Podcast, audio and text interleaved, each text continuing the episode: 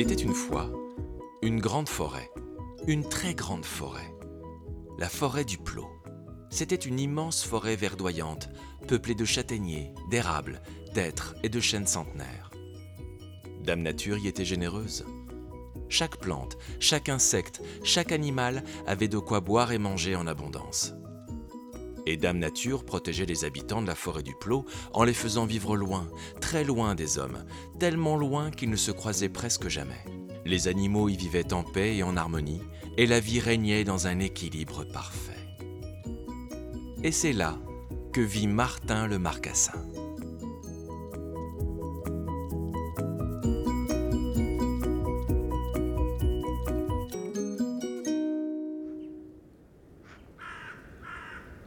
C'était un dimanche après-midi d'hiver. La neige recouvrait les paysages de son blanc manteau et la grande forêt du Plot n'avait pas été épargnée. Chaque arbre, chaque fougère, chaque chemin était devenu méconnaissable sous cette épaisse couverture blanche. Difficile de s'y retrouver.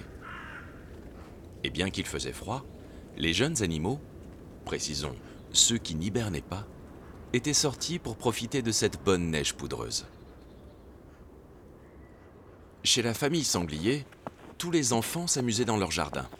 Les plus petits, Billy et Lolo, jouaient à se rouler par terre. Quelle rigolade Les plus grands, Alexandre, Clémentine et Martin, construisaient un bonhomme de neige sous le regard amusé de maman et papa Sanglier. Quand quelqu'un sonna à la cloche du portail, c'est Renardo qui venait chercher Martin pour aller jouer dans la forêt. Les deux copains étaient heureux de se retrouver. Pas de temps à perdre. Ils sortirent et firent la course sur les chemins enneigés. Qui allait courir le plus vite? À la première course qui partait de la maison de Martin jusqu'à la rivière, c'est Martin qui gagna. Mais Renardo voulut sa revanche. Martin était d'accord pour une deuxième course, de la rivière à la grande clairière. Les deux copains coururent très vite dans la neige. Et bien que Renardo dérapa dans le dernier virage au risque de perdre la course, eh bien c'est lui qui arriva le premier. Les deux copains étaient bien essoufflés. Martin était prêt pour une deuxième course, mais Renardo proposa une partie de cache-cache. Oui, super. S'exclama Martin. C'est toi qui comptes et jusqu'à 20. Renardo s'appuya contre un arbre et se mit à compter. Un, deux, Pendant ce temps-là, Martin s'éloigna pour chercher une bonne cachette. cinq, Il regarda six, rapidement autour de lui. sept, Là, derrière la souche d'un arbre. Il s'allongea alors dans la neige et se fit tout discret. 19, 20.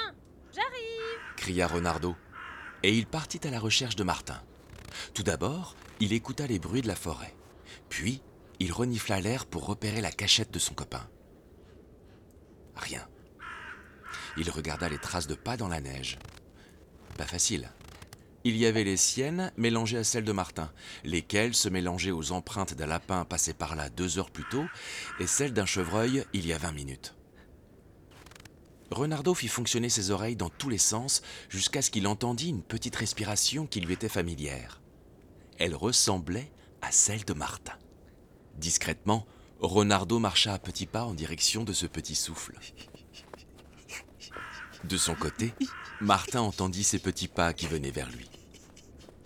Il étouffa ses éclats de rire dans sa patte. C'était trop rigolo, Je t'ai trouvé. cria Renardo après avoir bondi sur le tronc d'arbre qui cachait Martin. Les deux copains rirent en se voyant. C'était une bonne cachette, hein? s'exclama Martin en se relevant. T'étais caché loin quand même. Bon, on dit qu'on va pas plus loin que le tronc d'arbre couché là-bas, d'accord? Renardo fut d'accord. Un, deux, trois, C'était maintenant au tour de Martin de compter. cinq, six, Renardo se dépêcha de trouver une bonne cachette, et pour ça, il était décidé à y arriver coûte que coûte. Et bien qu'ils avaient décidé de ne pas se cacher trop loin, Renardo décida de tricher un peu, 17, parce que Renardo voulait gagner. 19. Et il vingt. partit bien au-delà du tronc d'arbre couché, J'arrive cria Martin. Il regarda tout autour de lui et s'activa à chercher sous les fougères, derrière les arbres et dans les fossés. Mais pas de Renardo. Il se mit à renifler les empreintes sur le sol. Il chercha et tourna en rond jusqu'à ce qu'il retrouve l'odeur de son copain au bout de son petit groin de marcassin. Il suivit alors la piste que Renardo avait créée et courut dans sa direction. Martin se rendit compte qu'il quittait la forêt et qu'il se rapprochait du lac aux grenouilles, et qu'il s'éloignait beaucoup de la limite du terrain de cache-cache. Oh non On avait dit qu'on n'irait pas trop loin. Pff, grogna Martin. Martin était fâché car Renardo avait triché. Martin continua ses recherches de mauvaise humeur. Il arriva au bord du lac qui était gelé. Il n'y avait personne. Tout était calme. Au loin, il entendit passer quelques corneilles dans le ciel. Il continua à renifler les traces de Renardo sur le sol, et celles-ci le menèrent jusqu'au roseau. Depuis le bord s'étirait un immense massif de roseaux que le froid avait rendu tout desséché. Derrière ce massif, il y avait le lac et sa surface durcie par le gel. Martin reconnut ce rire qui venait du lac. C'était celui de Renardo. Il s'était caché derrière les roseaux. Je t'ai trouvé, Renardo.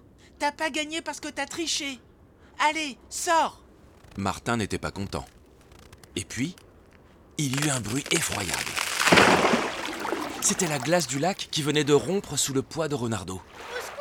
cria Renardo qui se débattait dans l'eau. Martin prit peur. Il bondit dans les roseaux et courut sur la surface glissante du lac. Martin se dépêcha d'atteindre son ami. Avec force, il écrasa et cassa les nombreux roseaux qui gênaient son passage, et les roseaux cassés se plantaient dans sa fourrure. Aïe Aïe Martin ne faiblissait pas. Encore un effort pour le rejoindre. Ça y est, Tiens bon cria Martin. Au secours Avec courage, Martin saisit les deux pattes avant de Renardo et le hissa à la surface. Il rassembla alors toutes ses forces pour le tirer à quelques mètres du trou que Renardo avait fait dans la glace, à l'intérieur même du massif de roseaux, là où la glace était plus solide. Il le traîna jusqu'à la berge. Renardo était paralysé de froid et de peur. Martin se blottit contre son ami pour le réchauffer. Il lui frictionna le dos et les côtes. Ça va aller, ça va aller. Il frotta aussi les pattes de Renardo car elles étaient engourdies. Renardo avait encore froid. Il était recroquevillé sur le sol. Il claquait des dents. Allez, viens, copain. Je t'emmène chez toi. dit Martin à Renardo. Martin n'était plus fâché contre son ami.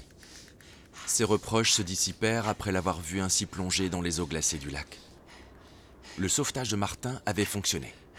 Renardo avait retrouvé l'usage de ses pattes grâce au massage de son ami. Mais il avait encore des difficultés à marcher. Martin l'aida à avancer dans la neige. Renardo avait tellement froid que ses claquements de dents résonnaient dans toute la forêt, Courage, copain. On n'est plus très loin de ta maison. dit Martin. Renardo regarda Martin avec des yeux tristes. En chemin, il confia à Martin qu'il avait peur de se faire gronder par ses parents. Et dès qu'ils arriveraient chez lui, ses parents verraient la glace sur son pelage mouillé et ils le puniraient certainement pour cette grosse bêtise.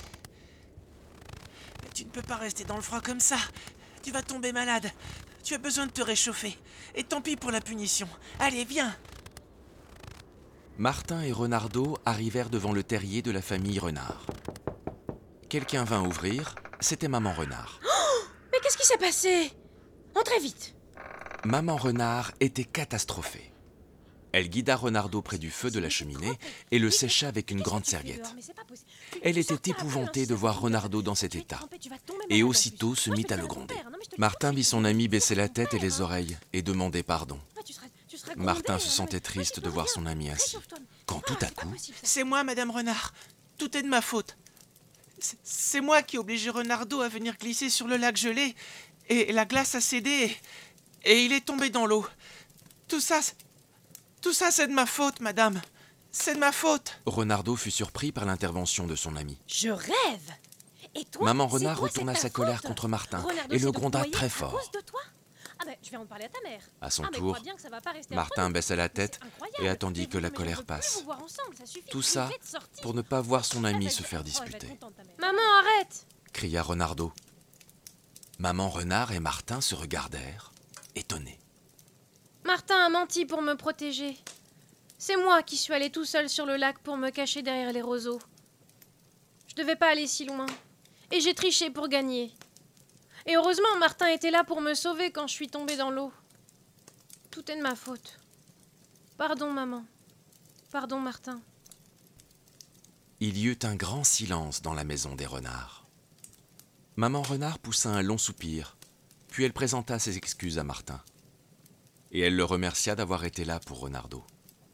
Martin, encore impressionné par la colère de maman renard, lui adressa un sourire timide.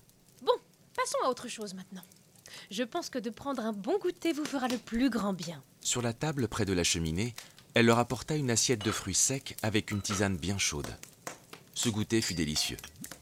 Les corps et les cœurs de nos amis furent récompensés. Ils avaient besoin de ce réconfort. Après le goûter, Martin décida de rentrer chez lui. Maman Renard le remercia encore et Renardo le raccompagna jusqu'à la porte. Merci encore, copain. Murmura-t-il à l'oreille de Martin, Ben, faut bien que ça serve à quelque chose, les copains. dit Martin en souriant. Et tu vois que tricher peut des fois te jouer des mauvais tours.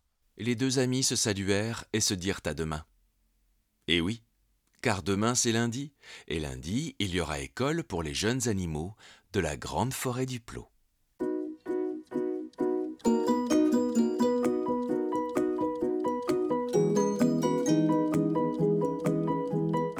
Les aventures de Martin le Marcassin est un podcast pour enfants écrit et réalisé par Dominique Grilla. Avec les voix de Claire Abrahamian, Marin Bichy, Mathilde Mellero et Isée.